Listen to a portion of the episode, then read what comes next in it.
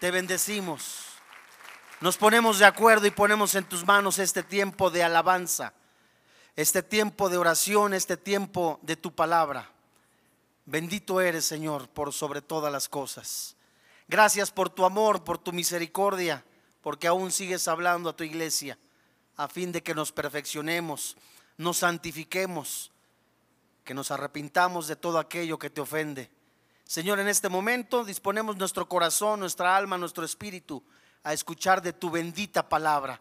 Sana, restaura, bendice matrimonios, cambia el lamento en baile. Haz conforme a tu voluntad para que el nombre de Jesucristo sea exaltado. Gracias Espíritu Santo, gracias Consolador, gracias Dios, porque estás en medio de nosotros. Gracias porque anuncias el verdadero Evangelio y gracias porque estás sanando y restaurando. Señor, en el nombre de Jesús creemos que todo espíritu ajeno es atado, echado fuera de este lugar. Y creemos que hablas a nuestras vidas. Seguramente algunas cosas que no queremos escuchar, pero que son necesarias para crecer, para madurar, para amar a nuestra esposa como Cristo a la iglesia, para defender a nuestra familia, para defender el nombre de Jesús y para mostrar al mundo que Jesús es el Señor de nuestra vida. En el nombre de Jesús, amén. Gracias, Señor.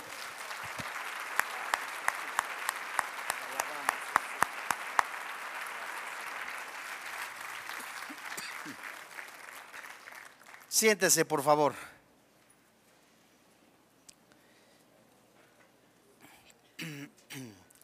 Bueno, y antes de comenzar el estudio de la palabra de Dios, en la mañana en el primer servicio tuve la oportunidad de predicar la conferencia número 5 del libro de, de, Judas, un libro precioso en el que el Espíritu Santo habla a la iglesia en calidad de urgencia.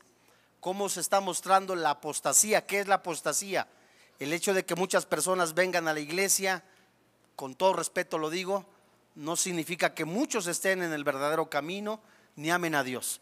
Hay personas que pueden estar en la iglesia alejados de la verdad. Hay personas que están viviendo en apostasía.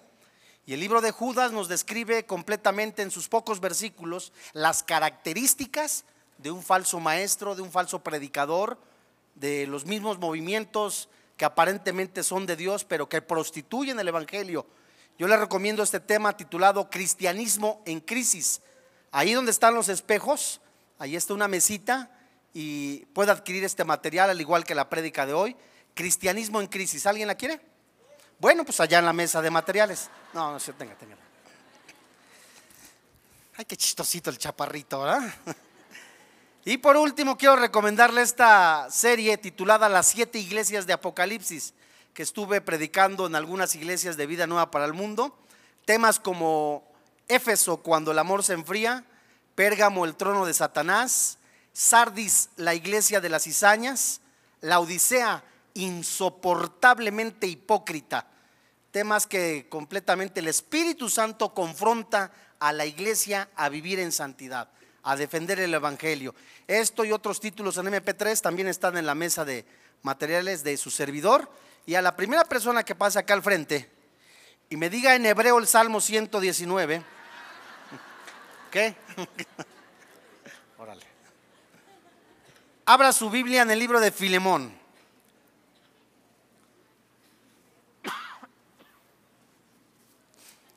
Filemón, que tomaba agua de limón. No, no es cierto, no.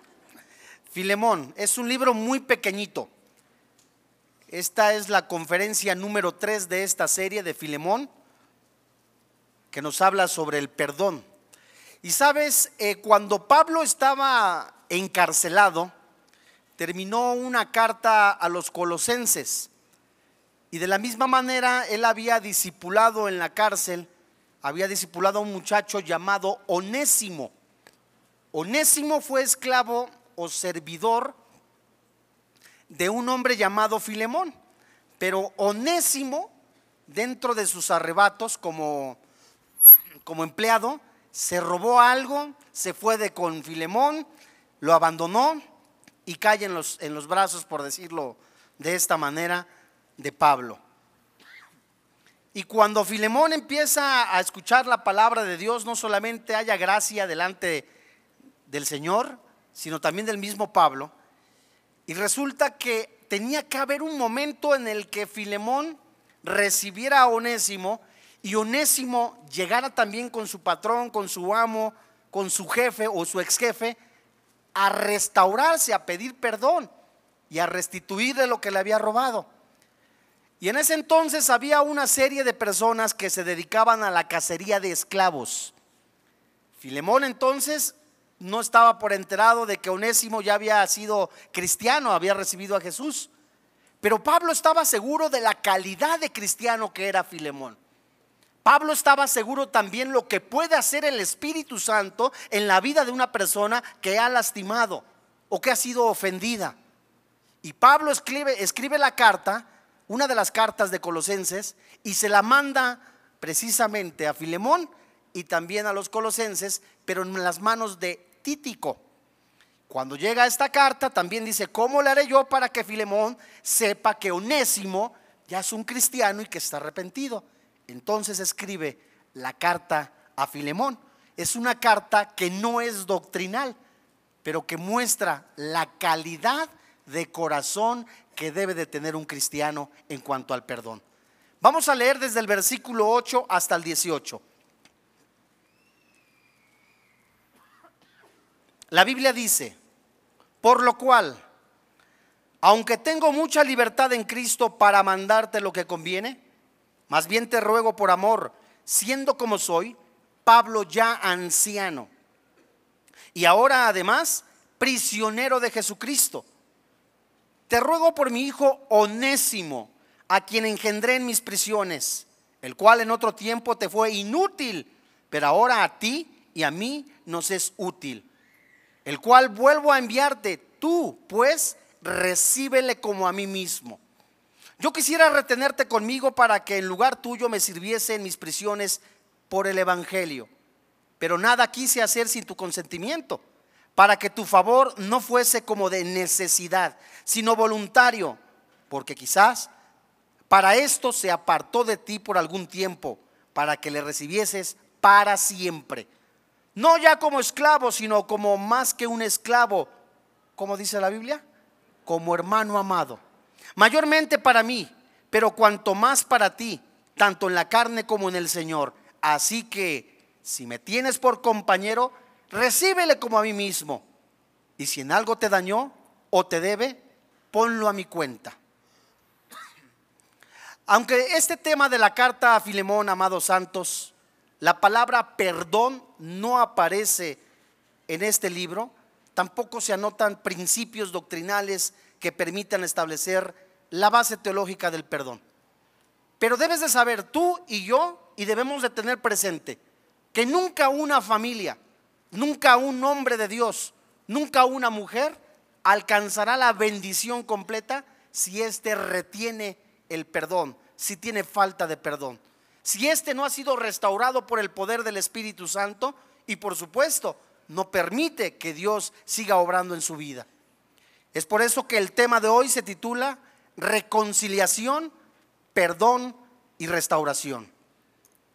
Uno de los principios que se muestra dentro de este libro es lo que pudiera tener un cristiano contra otro cristiano, un cristiano contra un familiar el odio, el rencor, el resentimiento, el decir, fulano de tal, de veras me cae gordo, perengano, mi esposo, ya estoy completamente cansada, fastidiada o fastidiado de ella. Me ha hecho esto, me ha hecho aquello, me ha lastimado, me ha ofendido, cometió adulterio, cometió fornicación, me abandonó.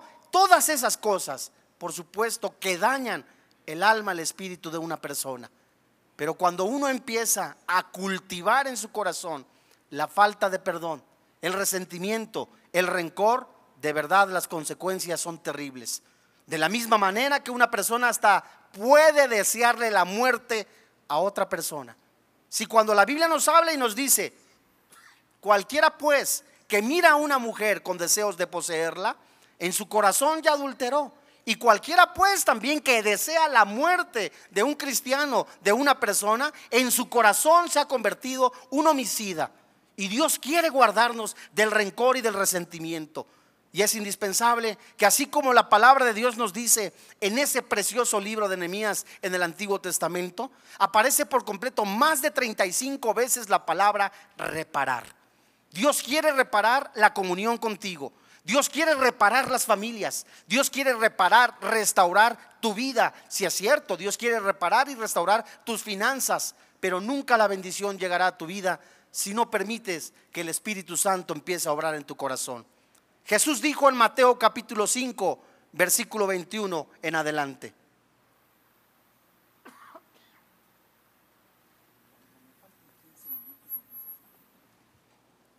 Mateo capítulo 5, versículo 21. La Biblia dice, ¿ya la tienes? Oíste que fue dicho a los antiguos, no matarás, y cualquiera que matare será culpable de juicio. Versículo 22. Pero yo os digo que cualquiera que se enoje, ¿verdad? Cualquiera que se enoje contra su hermano, ¿qué dice la Biblia? Será culpable de juicio. Y cualquiera que diga necio a su hermano será culpable ante el concilio. Y cualquiera que le diga fatuo quedará expuesto al infierno de fuego. Cualquiera que le diga tonto o otras palabras más fuertes, cualquiera que le diga una ofensa a su hermano está completamente expuesto al juicio. Pero ¿qué con aquel que empieza a sembrar odio, rencor y resentimiento? ¿Qué con aquel que dice, oye, ya me cansé de fulano, de mengano y aún lo veo en la iglesia? o aún está en la casa, en la familia, aún es mi esposo o mi esposa o mi hermano que me ha traicionado. ¿Qué debo de hacer? Deseo que se muera. En la primera carta de Juan, capítulo 3, versículo 11, la Biblia nos enseña que aborrecer es igual al homicidio. Cualquiera puede decir, no, asesino fulano, asesino mengano, perengano. Yo soy cristiano. Fíjate lo que dice primera carta de Juan, capítulo 3, verso 11. Dice la Biblia, porque este es el mensaje que habéis oído desde el principio. ¿Qué dice la Biblia?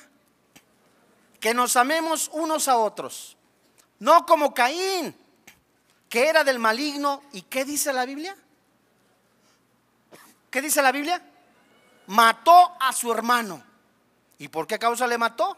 Porque sus obras eran malas y las de su hermano justas. Hermanos míos, no os extrañéis si el mundo os aborrece.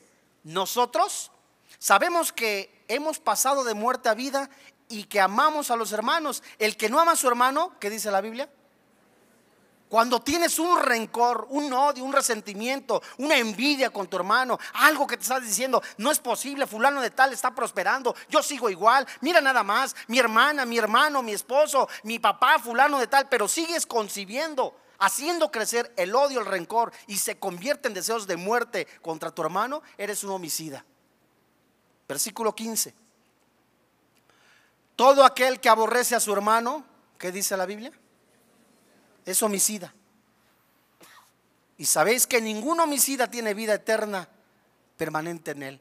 Todo aquel que le desea la muerte, hasta tu jefe, hasta tu hermano, a cualquier persona, a un ministro de Dios, a un maestro de la palabra, a tu hermano, a tu papá. Es que usted no sabe, mi papá me dejó de niño, mi papá me dejó de esto, mi papá abusó de esta manera, mi mamá me hizo esto y empiezas a concebir más odio, más rencor, en lugar de permitir, Señor, ciertamente me hirió, me lastimó.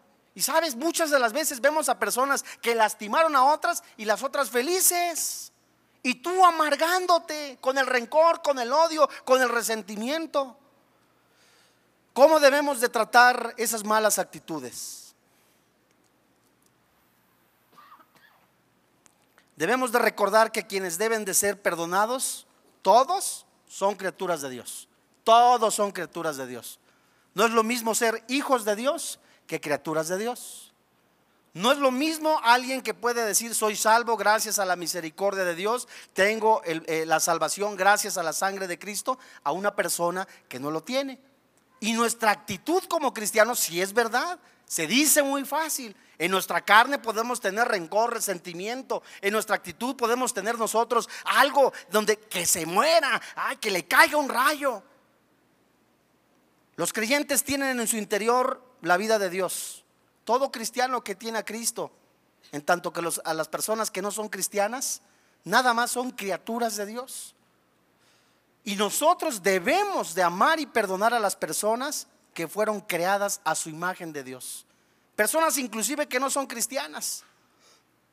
Personas que en algún momento te hicieron enojar, vas saliendo de la calle y vas por periférico y se te atraviesa y le, y le preguntas, ¿qué le dijiste? Somos cristianos.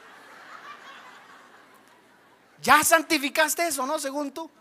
Pero vas por ahí a ay, ese señor, esa mira nada más, esa vieja entubada así nada más. Ay, Señor, llévatela en el nombre de Jesús. y estás cultivando amargura, resentimiento y rencor. Fíjate que verlas a todas las personas, a las que no son cristianas, verlas como Dios las ve, es verlas a su imagen y semejanza. Nos permite abandonar el rencor, el resentimiento, y por supuesto, por lo general estamos acostumbrados a que todo el mundo, ¿qué? Estamos acostumbrados a que nos perdonen, pero no a perdonar. Si tú le quemaste los frijoles a tu esposo, ah, ya perdóname, fue una gotita de aceite, ¿no? Pero eso sí, no te la hagan a ti porque estás toda la semana. Y debemos también aceptar de perdonarnos unos a los otros. Cuando una persona empieza a dejar el egoísmo, cuando una persona empieza a dejar la falta de perdón en su vida. No muestra más que eso. Egoísmo en su vida. Exagera las faltas de los demás. Completamente dice, mira, fulano me lastimó. Ya viste con esos zapatotes color de rojo. ¿Qué tienen? Son del diablo. Y ya buscas cualquier pretexto para irte contra esa persona. Porque ya quieres una justicia en base a ti, a tu cuerpo, a tu, a tu, a tu mente. Y dice Dios, mía es la venganza. Otro principio que establece que cualquiera que nos ofende en realidad, ¿sabes a quién ofende? A Dios. Un ejemplo clarísimo. Toda ofensa que te hagan a ti, toda ofensa que tú hagas, nada más ni nada menos. En el momento que nosotros nos damos cuenta que somos criatura de Dios, atentamos contra el mismo Dios. La mujer que Dios te ha dado para que pases el resto de tus días. La mujer que Dios te ha dado para que tú estés con ella, no solo, sino en compañía. Muchos de ellos, por ejemplo, David. David cometió adulterio con Betsabé. ¿Y sabes? La herida fue tan grave, tan tremenda, tan seria, que no solamente pecó contra ella, pecó contra su esposo, también pecó contra su propia familia, porque la familia recibió la consecuencia. Pecó también contra la nación. Y cuando una persona ha adulterado, ha, cometido un pecado, no solamente daña a la persona, a la esposa, al cónyuge, sino también muchas de las veces arrastra a la familia. Ve al Salmo 51, verso 4. David estaba completamente angustiado.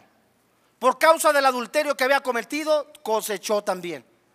Dios lo perdonó, es una gran verdad. Su hijo no solamente se levantó en contra de él, Absalón. Una de sus hijas, Tamar, fue violada. El hijo producto del adulterio murió. Nunca el hombre, amados hermanos, tiene en su mente o en su corazón la idea de que lo que siembra, la cosecha va a ser muy, mucho más grande. Jeremías nos dice, sembraron vientos, cosecharon huracanes. Nunca la cosecha de lo que haces para bien o para mal es igual a la siembra. Y David completamente recibió su cosecha. Salmo 51, verso 4. La Biblia dice, contra ti, contra ti solo he pecado. He hecho lo malo delante de tus ojos para que seas reconocido justo en tu palabra y tenido por puro en tu juicio. Por encima de las ofensas cometidas contra los hombres, la mayor ofensa que una persona comete, por ejemplo, en el caso del adulterio, es contra Dios. Es la mayor ofensa que puede hacer una persona y ninguno de nosotros es más justo, ni santo, ni digno de Dios. Y tampoco tenemos una corte más justa, ni una ley, más elevada que la propia de Dios. Nadie puede ofendernos. Nadie puede ofendernos tanto como nosotros ofendemos a Dios. El hecho de que tú cometas adulterio, ya sea físico o espiritual, que busques brujería, que busques hechicería, que busques algo para completamente saciar tu, mente, tu corazón, tener una aparente paz, el hecho de que hagas a Dios a un lado, simple y sencillamente ofende a Dios. Otro principio que nos enseña la palabra de Dios en Mateo capítulo 6. Fíjate que todos los creyentes que se rehusan a perdonar a Dios, que se rehusan a perdonar a otros son como el siervo malvado que se muestra en la parábola de Jesús, que Dios, que Jesús muestra en Mateo capítulo 18. Fue perdonado de todas sus ofensas, se encuentra otro consiervo y le dice categóricamente, págame lo que me debes, mientras que éste ya había sido perdonado de todas las ofensas y de la deuda. Y muchos de nosotros así actuamos.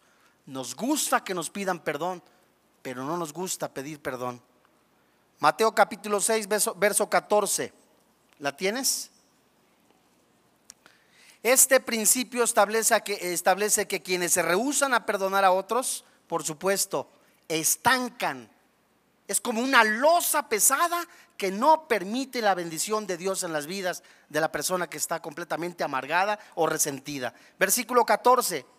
Porque si perdonáis a los hombres sus ofensas, os perdonará también a vosotros quién?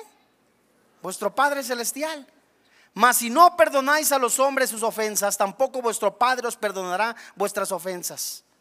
Fíjate que el no perdonar a otros estorba, estorba completamente a la comunión con Dios. Nos expone a recibir castigo y el precio que se paga por consentir la falta de perdón es demasiado alto. Cuando una persona está anidando en su corazón la falta de perdón, completamente está disfrutando como si fuera un oso, de peluche, la amargura, el rencor, el resentimiento, el precio, ¿sabes qué puede ser? Cáncer, artritis, muerte. Bajo permiso de una persona que él mismo me sugirió, puedes comentarlo en un estudio que hable sobre el perdón. Esta persona tenía tantos años en Cristo, logró vencer dos primeros cáncer. En el tercer cáncer, amados hermanos, un médico no cristiano se acerca y le dice, fulano de tal, eh, señor, yo quiero decirle con todo respeto, usted tiene este cáncer, tiene principios de artritis, está enfermo porque usted no ha perdonado a alguien. ¿Cómo cree? Le contestó esta persona. Si yo soy cristiano, aleluya, gloria a Dios, el redentor poderosísimo. Y esta persona empezó a decirle, ¿cómo cree? Si yo soy cristiano. Señor, le dice el médico, analícelo y con mucho respeto, pida perdón y perdone. Pasó una semana, dos semanas, esta persona me dice efectivamente, empecé a orar y me acordé de fulano de tal y de Mengano. En el momento que yo empecé a pedir perdón, no te imaginas, me platica él, el, momento la libertad que sentí, que le pedí perdón a Dios porque era un, otro cristiano y, le, también lo perdoné. Y esta persona, certificado también médicamente, sanó de cáncer. El, el, cáncer no solamente, claro, hay muchas cuestiones, pero una de ellas sí es la falta de perdón.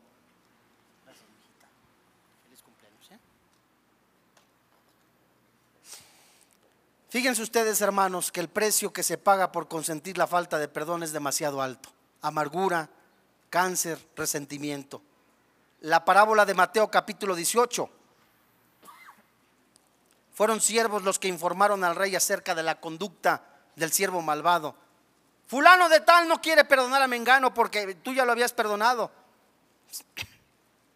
¿Sabes qué ilustra esto? Una actitud rencorosa que destruye las relaciones del creyente con sus hermanos en la fe. Una de las cosas que tenemos que tener presentes, amados hermanos, si tú estás teniendo rencor, resentimiento contra una, una persona, alguien de la familia, no solamente estás quebrantando la comunión. Oye, pero es que yo no tuve la culpa. Él solito vino y me puso la olla de los frijoles sirviendo en mis pies. Ah, yo me hizo esto, me hizo aquello y lo otro. ¿Sabes? En el amor del Señor, ¿qué más puede haber cuando una persona, 100% Dios, 100% hombre, dijo, Padre, perdónalos porque no saben lo que hacen?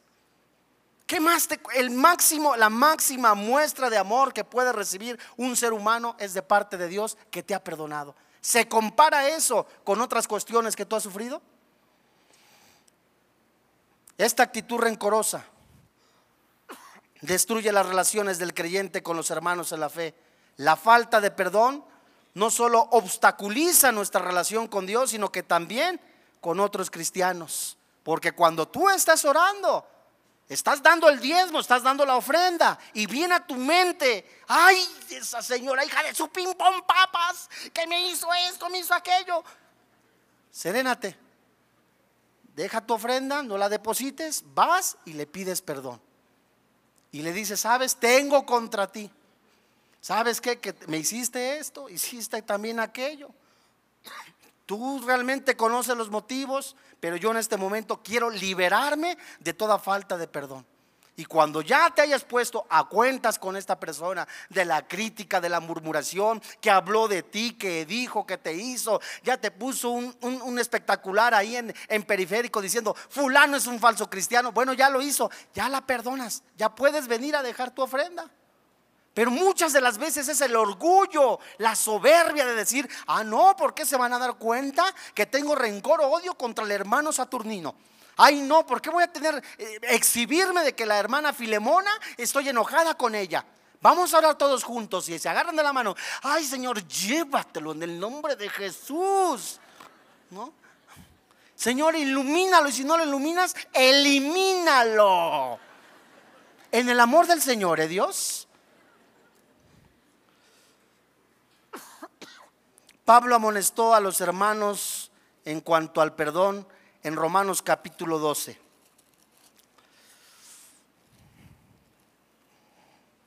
Versículo 14.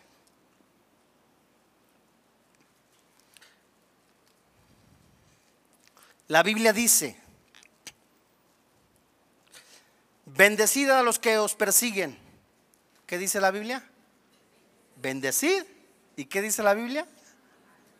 no maldigáis.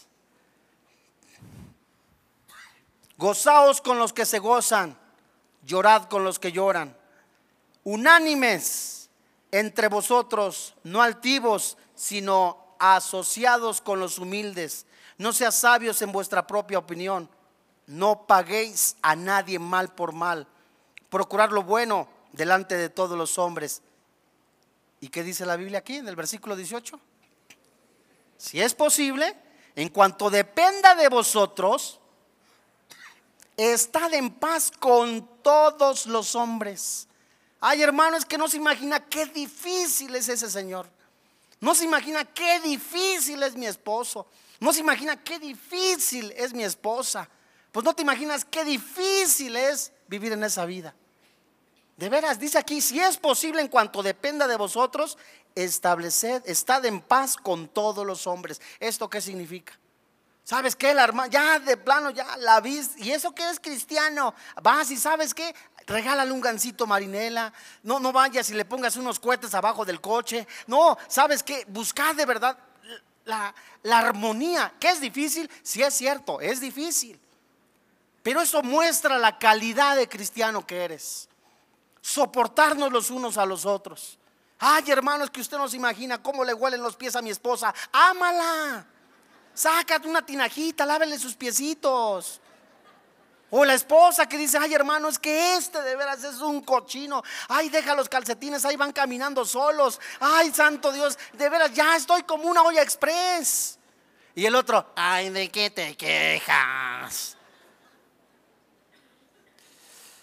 Amados santos de Dios, no se imaginan en serio, quizás nos podemos reír, pero discusiones como esas son tremendas y serias. Al no perdonar los creyentes, tomamos nuestra cuenta la espada del juicio. Nos empeñamos quitándola al mismo Dios y decimos, ah, no, ¿por qué lo voy a perdonar? Ah, no, ¿por qué? Si yo soy aquí el que manda, yo soy el jefe de la casa. Yo soy quien tiene la autoridad en este lugar. Y muchas de las veces nosotros como varones, no siempre, porque nosotros somos perfectos, ¿eh? ¿A qué? No, no es cierto. Muchas veces no queremos por orgullo escuchar a las mujeres y las mujeres están, ay, es que esto, que aquello. No, no, no, yo tomo las decisiones. Y te equivocas y la otra mujer, te lo dije. Y a veces, no, no, no. Y si sale algo bueno, ah, no, nosotros tuvimos la razón. Nosotros fuimos, fue nuestra idea. Y si se equivoca la chava, ah, no, eres una tonta. ¿Para qué te hice caso? ¿Para qué te hice caso? Mira nada más. Cuando nosotros tomamos una actitud de esa, de esa cuestión, desenmascara, por supuesto, que no tenemos amor ni con nuestra esposa ni con la persona que nos ha agredido. Y hoy es día en que Dios posee una comprensión cabal a cada situación. Y mientras que nuestro entendimiento es limitado, Dios tiene la suprema autoridad. Y nosotros nosotros en el momento de ser agredidos o de lastimar, tenemos que sentarnos, Dios mío, muéstrame completamente, estoy equivocado, pero mayormente el orgullo aplasta, el orgullo ciega, el orgullo completamente hace desentender. ¿Cuántas personas enojadas en una, en una contienda ya bien acalorada se dicen hasta lo que no se deben de decir, se desean hasta la muerte, se, se pelean, se violentan? Y todo por no decir, vamos a sentarnos y vamos a escucharnos. Cinco minutos tú, cinco yo y uno de descanso. Y va el niño, round dos, ¿no? Nos podemos reír, pero esta es una gran verdad. Y cada uno a veces se convierte como un egocéntrico. Cada uno quiere tener la razón. Y si alguno, es que a mí me duele la cabeza, a mí también. Es que me duelen los pies, a mí también. Ya es una contienda y también una lucha de a ver quién sufre más. Y es completamente algo que muestra egoísmo. Y los hijos, y los hijos están viendo. Pablo vio claramente que Onésimo había cambiado. Onésimo le debía dinero a Filemón. Y en una riña la ira puede endurecer el corazón, cegarlo, desear la muerte hasta otro. Pero en un cristiano que ama a Dios, que de verdad está convencido que el perdón, que el perdón, el amor, cubre multitud de faltas es impresionante. En Mateo capítulo 5, versículo 23.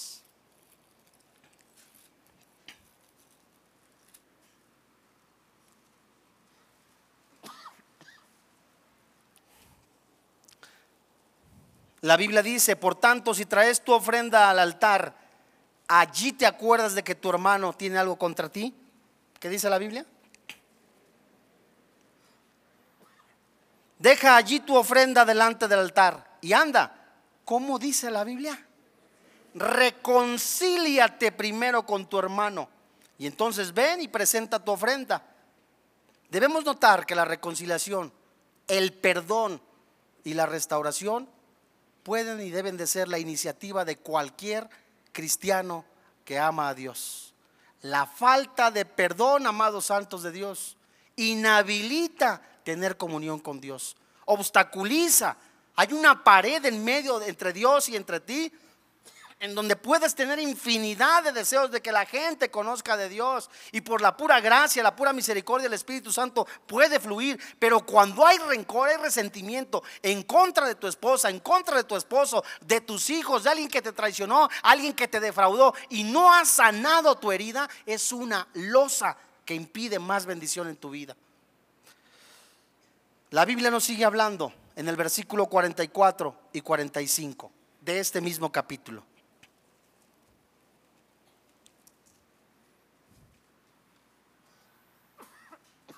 Te leo desde el 43. Oíste que fue dicho, amarás a tu prójimo y aborrecerás a tu enemigo. Versículo 44. Pero yo os digo, amad a vuestros enemigos Bendecid a los que os maldicen, haced bien a los que os aborrecen y orad por los que os ultrajan y os persiguen. Versículo 45. Para que seáis hijos de vuestro Padre que está en los cielos, que hace salir su sol sobre los malos y buenos y que hace llover sobre los justos e injustos.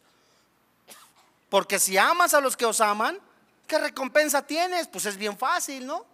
Es bien fácil a la persona, a tu hermano, que, le dices, te quiero mucho y hasta ahí, pero al que te hizo daño, al que te lastimó, a la madre que te abandonó, al padre que te abandonó, a la esposa que traicionó, al esposo que te golpeó, ¿de qué manera puedes tú concebir o dejar que el Espíritu Santo empiece a obrar en tu vida y empieces a sanar, a restaurarte y a perdonar?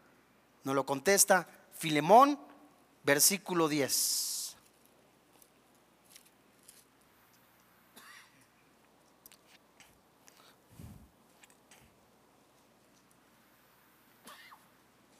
Jesús no solamente dijo en la cruz, Padre, perdónalos porque no saben lo que hacen. Esteban le pidió al Señor cuando estaba siendo apedreado por todos aquellos que lo estaban asesinando. ¿Tú cómo pides por aquella persona que te ha ofendido? ¿Cuál es tu oración o tu ruego cuando estás en, eh, delante de Dios y te acuerdas de la persona que te ofendió? ¿Cuál es tu oración o tu ruego de aquella persona que te tumbó religiosamente, políticamente, de la manera que tú hayas querido, que te tropezó? ¿Cuál es tu oración? ¿Cuál es tu pedir ante Dios delante del Todopoderoso al acordarte de alguien que te dañó, que te lastimó? O el padre de familia que le gritaba, que le gritoneaba a la esposa, que le decía, eres una inútil, eres una buena para nada, y que sabiendo que la Biblia dice, maridos, no seas áspero con tu esposa la palabra aspereza es como tomar un arma pulso cortante y rasgar completamente el corazón de una mujer. Y qué triste que aquellos hombres que dicen, es mi esposa, delante de los hombres pueden estar agarrados de la mano, tomados de la mano, jajaja, jojojo, uyuyuy, ayayay, y en la casa le pegan, la humillan, sin saber que están lastimando la imagen de Dios. Ninguno aborrece su propia carne, dice la palabra de Dios. Y que así con nosotros, maridos, se nos da un mandamiento. Se nos dice, amad a vuestras esposas como Cristo ama a la iglesia. La sustenta, la abriga, la protege. Y la pregunta es, ¿cómo tratas a tu esposa? Contéstate tú solito. ¿Cómo amas a tu esposa de tal manera que tú digas, es mi ayuda idónea? ¿O eres infiel? O eres una persona que, completamente, si no has sido fiel con el Señor Jesús a través de la oración, a través de la comunión, a través de la santidad, ¿cómo esperas ser fiel con tu esposa? Y eso lo están viendo tus hijos. ¿Cómo quieres que vean y que crezcan los hijos con ese testimonio? O mujeres literalmente que agreden, que, dan, que completamente llenan de violencia la casa delante de las hijas, ofendiendo al padre de familia, restándole autoridad porque han sido enseguecidas, ensorbecidas por el egocentrismo. Pero cuando nosotros permitimos que el mismo Señor empiece a sanar nuestras heridas, a abandonar el rencor, el resentimiento y decirle, Señor, es verdad, me he equivocado, es verdad, defraudé, es verdad, me han lastimado, es verdad, lastimé, pero hoy quiero que mi familia sea sanada por el poder del Espíritu Santo. Empieza una carrera, una carrera de santidad en tu vida. Filemón, verso 10. Dice la Biblia, te ruego por mi hijo onésimo, a quien engendré en mis prisiones, el cual en otro tiempo te fue inútil, pero ahora a ti y a, mis, y a mí nos es útil.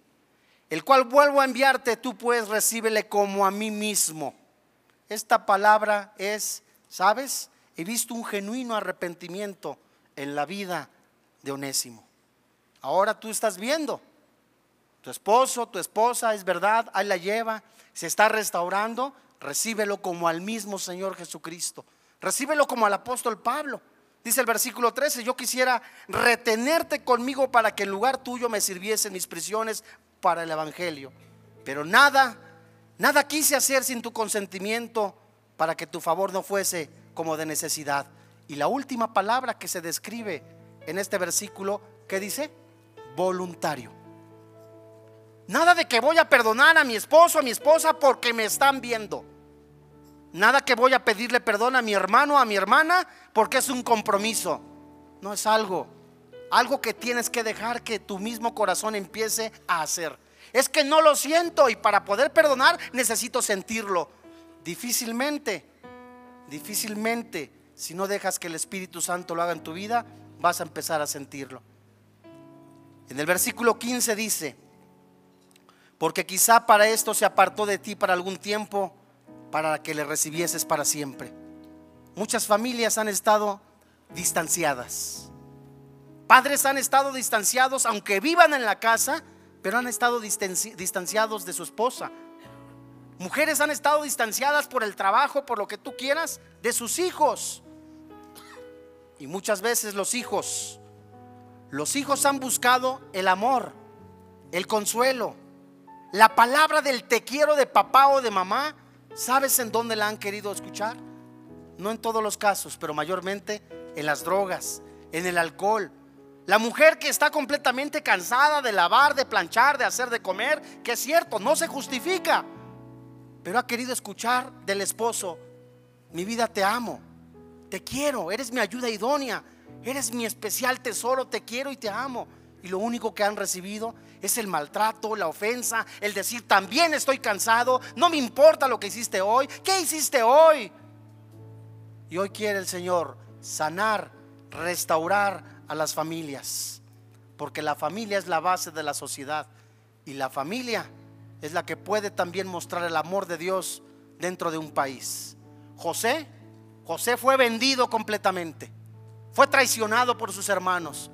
Y ciertamente la calidad de vida de este hombre mostró el amor de Dios en su vida, porque cuando su familia estuvo en crisis, estuvo completamente en la quiebra, Dios se los llevó y Dios usó completamente a José para unir a la familia.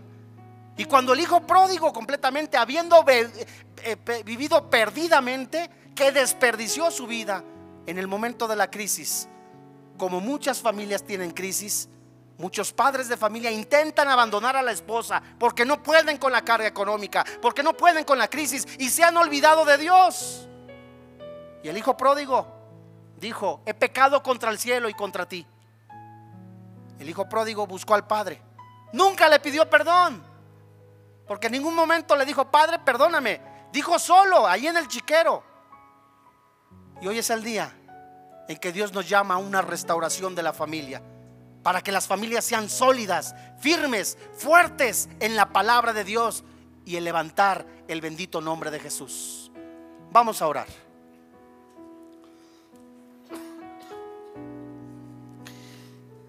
en este momento, si alguno tiene odio, tiene rencor, resentimiento, falta de perdón, o si alguno ha sido lastimado, ha sido violentado, ponte de pie, hijo. Ponte de pie, hija.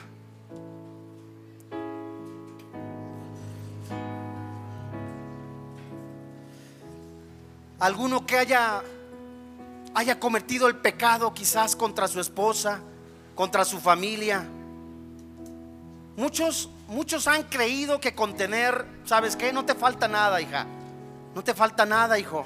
Tienes que comer, tienes que vestir, tienes automóvil. Pero sabes, la hija te puede decir o el hijo te puede decir, no estás en casa. De la misma manera, muchos, muchos pueden estar en una religión, Muchos pueden estar en una vida en Cristo Jesús, pero no tienen una comunión genuina con Jesús. Hoy en este día ven a los brazos de Jesús. Familias, el Espíritu Santo quiere sanarte y restaurarte. Levanta tus manos. Aunque no tenga fuerza. Levanta tus manos y deja que el Espíritu Santo sane, restaure.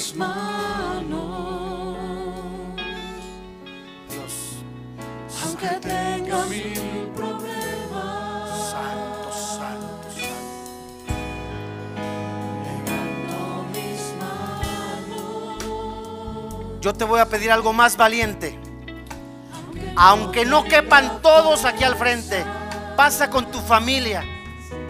Pasa con tu familia, no va a haber nada mágico.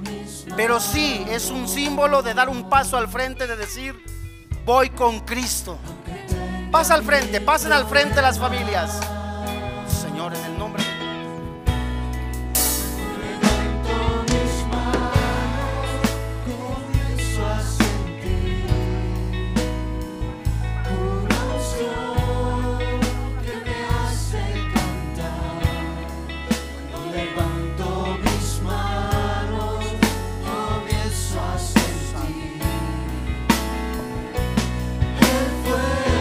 Levanta tus manos fuerte, cántale con todo tu corazón.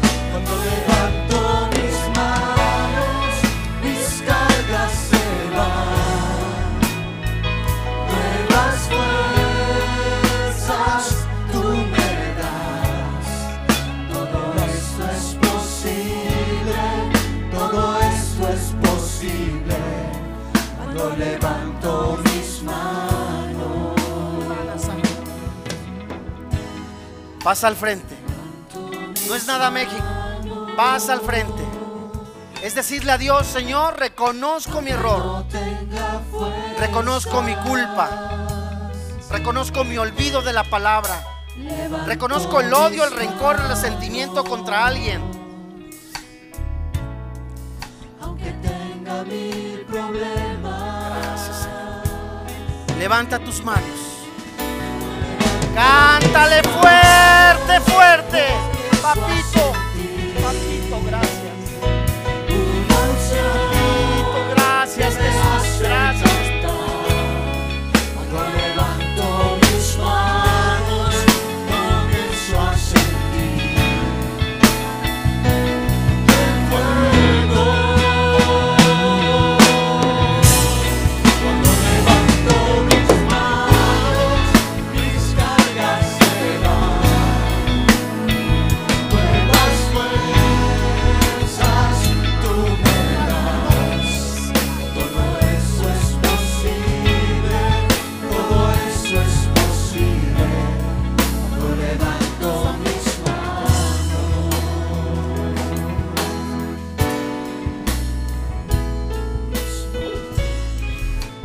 Biblia dice, por tanto, si hay alguna consolación en Cristo, si algún consuelo de amor, si alguna comunión del Espíritu Santo, si algún afecto entrañable, si alguna misericordia, completad mi gozo, sintiendo lo mismo, teniendo el mismo amor, unánimes, sintiendo una misma cosa. Nada hagáis por contienda, por vanagloria. Antes bien con humildad, estimando a cada uno a los demás como superiores a él mismo, no mirando cada uno por lo suyo propio, sino cada cual también por los otros. Haya pues en vosotros este sentir que hubo también en Cristo Jesús, el cual, siendo en forma de Dios, no estimó al ser igual a Dios como cosa que aferrarse, sino que se despojó a sí mismo, tomando forma de siervo, hecho semejante a los hombres. Y estando en condición de hombre se humilló, se humilló a sí mismo, haciéndose obediente hasta la muerte y muerte de cruz. Levanta tus manos y dile, Padre, hoy en este día me pongo en tus manos. Reconozco mi pecado, decido en este día y renuncio a la amargura, al resentimiento, al rencor. Decido en este día perdonar a fulano. Dile, dile, hija a papá, a mamá, a jefe de oficina, a un ministro, dile. Y también le pido perdón, te pido perdón Dios. Y hoy en este día yo decido que tú me inundes Espíritu Santo. Inúndame Señor. Creo que soy libre, que he nacido para vencer, que la sangre de Cristo me limpia en el nombre de Jesús. Te doy gracias Padre en Cristo Jesús. Amén. Gracias, papito. Santo, santo, santo. Glorifícate, Espíritu Santo. Señor, aquí está tu iglesia. Señor, aquí está tu iglesia. Tú la sanas. Cántale con todas tus fuerzas.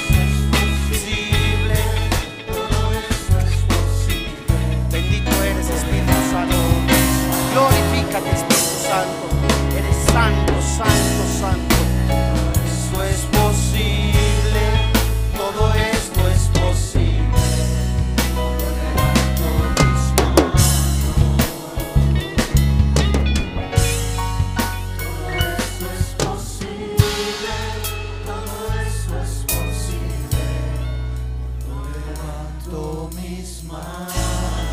Te alabamos, Jesús.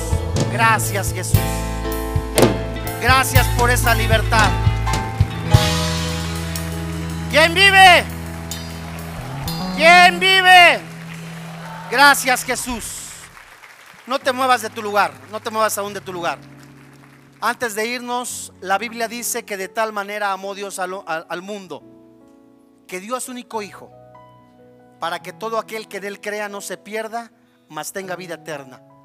La Biblia dice que los borrachos, los adúlteros, los afeminados, los maldicientes, los estafadores, no heredan el reino de los cielos. Pero la Biblia dice, esto eran algunos, ya habéis sido limpiados con la sangre de Cristo.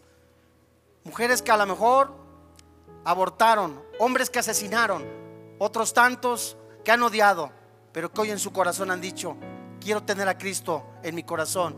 Creo que Jesús es mi Señor. Creo que Jesús me ha perdonado. Hoy es la oportunidad que Dios te da para que no salgas de este lugar sin Cristo en tu corazón. Inclina tu cabeza y vamos a hacer esta oración. Padre, en el nombre de Jesús, te alabamos y te bendecimos. Gracias porque tú eres un Dios de amor, de misericordia, de perdón, pero también de justicia. Hoy he aprendido que la paga del pecado es la muerte. Hoy he aprendido que tú te pusiste en mi lugar, Jesús, recibiendo el castigo que yo merecía. Hoy yo creo, Jesús, que tú tienes el poder de la vida y la muerte, que tú recibiste el castigo que yo merecía, pero que resucitaste al tercer día y con eso tú me das la vida eterna. Yo creo con todo mi corazón y confieso con mi boca que Jesús es el Señor. Te doy gracias, Padre, por quien ahora vive y reina en mi corazón, Cristo Jesús. Amén.